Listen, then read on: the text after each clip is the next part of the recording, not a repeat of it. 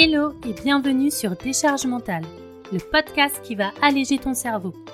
Je suis Laurie, maman et mentor en organisation personnelle. Après avoir fait un burn-out, j'ai mis en place des solutions pour me sentir plus légère au quotidien. Aujourd'hui, je partage mon expérience et j'aide les mamans entrepreneuses à trouver un équilibre adapté à elles pour être plus sereines. Abonne-toi pour ne pas louper les prochains épisodes et prépare-toi à créer ta vie idéale. Hello et bienvenue dans ce nouvel épisode. Tu sais, je comprends tellement à quel point tu peux te sentir en ce moment. Parfois, tout semble aller trop vite et t'as l'impression que tu es là à jongler avec tout en espérant que rien ne se cassera la figure. Et je suis là pour te dire que je te comprends. Vraiment, je suis pas juste quelqu'un qui te donne des conseils, je suis quelqu'un qui sait ce que c'est que de sentir que tout repose sur tes épaules. J'ai été là à me demander comment gérer tout ça en même temps, comment gérer à la fois super bien mon business et ma vie de famille. Mais tu sais quoi C'est justement parce que j'ai été là que je veux te parler aujourd'hui. Parce que t'as pas à porter tout ça toute seule. Parce que t'as pas à continuer à avancer avec cette charge mentale qui pèse trop lourd. T'as le droit de te sentir légère, d'avoir un esprit clair et juste de te sentir bien. Imagine un instant ce que ce serait que de se débarrasser de tout ce poids, de toutes ces pensées qui tournent en boucle. Imagine ce que ce serait de te lever le matin en sachant que tu as le contrôle et que tu es en train de gérer tout ça de façon efficace. Bon, je te promets pas de solution magique, non. Mais je te promets que ce que je vais te partager dans cet épisode va t'aider à reconnaître cette charge mentale et surtout à la gérer d'une manière qui te libère vraiment. Parce que tu mérites une vie où tu n'es pas écrasé par le poids de tout ça. Alors au programme, on va voir c'est quoi la charge mentale, les 5 signes d'une charge mentale trop lourde et les 10 solutions à tester pour s'en débarrasser. Et avant de commencer, je te propose de passer le quiz Quelle maman entrepreneuse es-tu? Tu recevras gratuitement dans ta boîte email un PDF avec les meilleurs conseils en fonction de ta personnalité, comment tu peux simplifier ton quotidien dès aujourd'hui et toutes les recommandations d'outils, de lecture et d'astuces pour reprendre le contrôle de ta vie. Bon, c'est quoi la charge mentale? La charge mentale, c'est le fait d'avoir en permanence des pensées qui tournent en boucle dans ta tête. Et souvent, tu penses à autre chose que ce que tu es en train de faire. Par exemple, quand tu penses à racheter du lait alors que tu bosses sur ton business, ou inversement, quand tu penses à ta stratégie de contenu alors que tu joues avec tes enfants. Alors attention, c'est pas simplement le fait de penser. Ça devient une charge mentale quand ces pensées sont là tout le temps, quasi jour et nuit, et que ça a clairement des effets négatifs sur toi. Et si tu pensais être au bout de tes peines, je t'annonce tout de suite qu'il existe d'autres types de charges. Il y a la charge domestique, donc c'est le fait de faire une tâche domestique, donc comme le ménage, payer une facture, etc., sans forcément de penser. C'est plutôt l'action en elle-même. Il y a la charge émotionnelle, donc ça c'est le fait de faire passer les besoins d'une autre personne avant les nôtres, notamment dans le but d'éviter un conflit ou une situation négative. Et enfin, il y a la charge affective, donc c'est tout simplement ce qu'on ressent après ou pendant une situation compliquée, comme un deuil, un licenciement, une séparation, etc. Et je sais que parfois on peut se demander, mais est-ce que ça vaut vraiment la peine de parler de la charge mentale? Parce qu'après tout, c'est juste une petite partie de la vie, non? Eh bien, crois-moi, je comprends ces pensées. J'ai été là à penser que c'est simplement ce qu'on devait endurer en tant que femme et surtout en tant que maman. Mais laisse-moi te dire que la charge mentale, c'est pas quelque chose à prendre à la légère. C'est pas juste un petit fardeau qu'on devrait supporter. C'est bien plus que ça. En fait, c'est comme un petit caillou qui serait dans ta chaussure et qui te ferait boiter à chaque pas que tu fais. Je veux que tu comprennes à quel point ça peut influencer chaque aspect de ta vie. Non seulement ça peut affecter ton bien-être émotionnel et mental, mais ça peut aussi avoir un impact physique. Les maux de tête fréquents, l'insomnie, les douleurs musculaires, etc. En fait, ce sont toutes des façons dont ton corps te dit Et attention, il y a quelque chose qui ne va pas. Et si on parle de productivité, la charge mentale, en fait, elle peut devenir un énorme obstacle. Elle peut disperser ton attention, t'empêcher de prendre des décisions claires et te laisser avec cette sensation d'être débordé. Et honnêtement, c'est pas la vie que tu mérites, t'es d'accord? Alors, je veux enlever tous les doutes de ton esprit. Je veux que tu saches que traiter la charge mentale, ça fait pas de toi quelqu'un qui se plaint ou qui ne peut pas faire face. Au contraire, ça fait de toi quelqu'un qui choisit d'être proactive, qui choisit de dire je mérite mieux que ça. Alors maintenant, on va voir les 5 signes d'une charge mentale trop lourde. Bon alors clairement, il existe énormément de signes pour identifier si tu as de la charge mentale ou pas. Mais entre ce que j'ai vécu et ce que je vois autour de moi, je te partage les 5 signes que je remarque le plus souvent. Le premier, ce sont les oublis fréquents.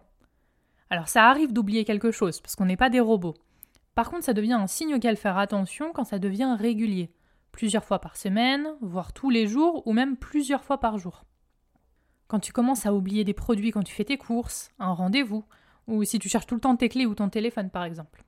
Le deuxième signe, c'est la fatigue ou l'épuisement. Surtout quand elle dure dans le temps, donc en général plus d'une semaine, et notamment quand tu dors plutôt bien la nuit. En fait, quand tu trouves à première vue aucune cause spécifique à ta fatigue, quand tu te sens épuisé sans raison entre guillemets. Logiquement, si tu dors bien, si t'es pas dans une période hyper stressante ou énergivore, et si ça dure dans le temps, c'est certainement le signe que ton cerveau travaille trop. Il vide toute ton énergie sans que tu t'en rendes vraiment compte. Alors, petit disclaimer, il peut y avoir d'autres raisons comme une maladie ou un début de grossesse par exemple, autre que la charge mentale. Mais finalement, peu importe la cause, je pense que c'est toujours bien de s'écouter et de comprendre ce qui se passe pour trouver la cause et surtout une solution adaptée. Le troisième signe, ce sont les tensions physiques. Quand tu te rends compte que tu es tout le temps tendu, euh, tu as mal à la nuque, au dos, tu te sens contracté en permanence, etc.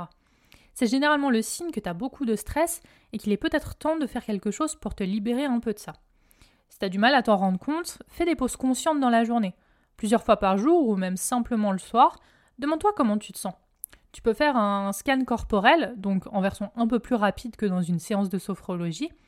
Tu vas penser à ta tête, à ta nuque, à tes bras, et descendre jusqu'en bas de ton corps, juste par la pensée, pour voir s'il n'y a pas des tensions ou des douleurs quelque part. Souvent, on est tellement obnubilé par ce qu'on a à gérer au quotidien qu'on oublie facilement de se reconnecter à soi. Le quatrième signe, c'est l'irritabilité. Si tu te rends compte que tu es régulièrement énervé, frustré, en colère, et même parfois pour pas grand-chose, c'est un nouveau signe à prendre en compte. Alors c'est normal de vivre ces émotions même si elles sont négatives. Le problème, comme les autres signes, c'est quand ça devient trop fréquent. Perso, c'est un des signes auxquels je fais le plus attention. Quand je remarque que je suis plus souvent énervée que contente, je sais qu'il y a quelque chose qui cloche et qu'il faut que je trouve la cause et la solution pour sortir de cet état-là. Et le cinquième signe dont je voulais te parler, c'est la perte de concentration. Le genre de moment où tu dois bosser sur ton business et que tu as du mal à avancer. Quand tu procrastines et que tu prends ton téléphone et que tu scrolles sur Instagram alors que tu aurais d'autres choses plus importantes à faire. Si tu sens que tu as du mal à te replonger dans une tâche après une pause et que ça te demande beaucoup d'énergie, c'est souvent que ton cerveau est trop sollicité ailleurs. Il est fatigué, alors tu as du mal à l'utiliser pleinement où tu en aurais vraiment besoin. Et donc maintenant, je vais te partager 10 solutions à tester pour que tu puisses t'en débarrasser. Donc je te partage une liste non exhaustive et comme toujours, sois libre de piocher dedans en fonction de tes besoins et de ce qui te parle le plus. T'es pas obligé de tout tester ni de tout faire d'un coup. Teste déjà une chose, puis ensuite une deuxième, etc. Alors, peut y avoir la détox digitale. Donc tu peux choisir la durée et la fréquence, tu peux couper ton téléphone tous les soirs après manger, ou alors éteindre tous les écrans pendant une semaine chaque trimestre. Le but est simplement d'arrêter de surstimuler ton cerveau avec trop d'informations. Perso, je coupe mon téléphone le soir depuis plusieurs mois maintenant et je vois largement la différence sur mon bien-être et mon sommeil.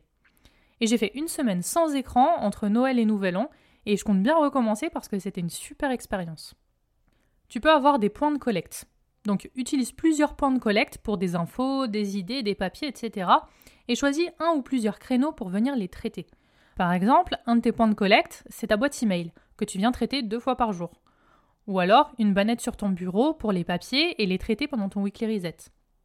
Tu peux aussi faire un bilan du soir pour déconnecter ton cerveau et t'endormir sur une note paisible. Fais un bilan de ta journée mentalement et note trois choses que tu as appréciées. Ça permet déjà de se reconnecter au positif et de prendre le réflexe d'être un peu plus dans l'instant présent. Tu peux aussi faire des mots fléchés. Je te jure, c'est hyper efficace. Quand ton cerveau bouillonne trop et que tu veux couper ses pensées, rien de mieux que de te concentrer sur autre chose. Alors tu peux décliner avec les mots codés, le sudoku, etc. Le principe c'est simplement de trouver autre chose pour occuper ton cerveau. Ou sinon tu peux aussi faire du coloriage. Tu peux trouver une activité plus créative pour laisser aller tes pensées. C'est super utile quand tu as plusieurs idées en vrac ou que tu es en plein brainstorming. C'est souvent comme ça que les idées vont se connecter les unes aux autres. Une autre astuce, c'est de tenir ta langue en suspens. Bon, ok, au début c'est un petit peu bizarre, mais je te promets que ça fonctionne. Quand tu as besoin d'une petite pause mentale, mets ta langue en suspens. Elle ne doit ni toucher le bas de ta bouche, ni le palais. Tu peux préparer et anticiper, que ce soit ta journée, ta semaine, ton mois, ton trimestre ou même ton année, alors je te dis pas du tout de planifier à la minute, bien au contraire, mais plutôt de noter les rendez-vous à venir, donc ce qui a une date et une heure précise, souvent avec une tierce personne, les dates importantes ou encore tes blocs de temps. Tu peux aussi faire des jours à thème, donc que ce soit dans le pro ou dans le perso, ça fonctionne super bien pour éviter de trop penser et de trop réfléchir. Niveau business, tu peux te dire que le lundi, c'est création de contenu et le mercredi, gestion de projet, par exemple. Et niveau perso, tu peux choisir une pièce par jour pour le ménage et une thématique de repas déclinable. Tu peux aussi faire un weekly reset. Donc prévois un créneau en fin de semaine pour faire le tri autour de toi, faire le bilan de ta semaine écoulée et préparer celle à venir. Ça te permet aussi de vider tes points de collecte, de clôturer la semaine et de commencer la nouvelle le plus sereinement possible. C'était d'ailleurs le sujet du dernier épisode de podcast, donc tu pourras retrouver le lien dans les notes de l'épisode.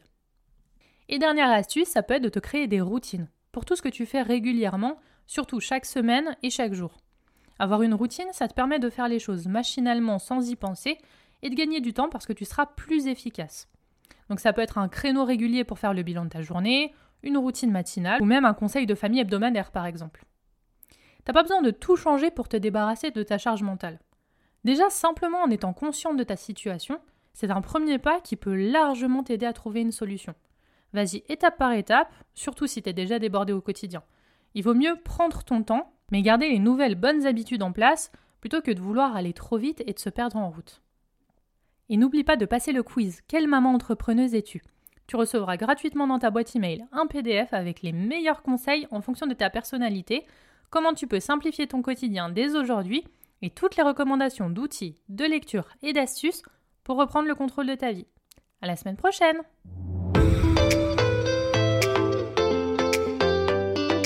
Merci d'avoir écouté cet épisode jusqu'à la fin. Si tu l'as apprécié et que tu veux soutenir le podcast totalement gratuitement, n'hésite pas à le partager autour de toi, à t'abonner et à laisser 5 étoiles et ton avis sur Apple Podcast ou Spotify. À très vite pour un nouvel épisode sur Décharge mentale.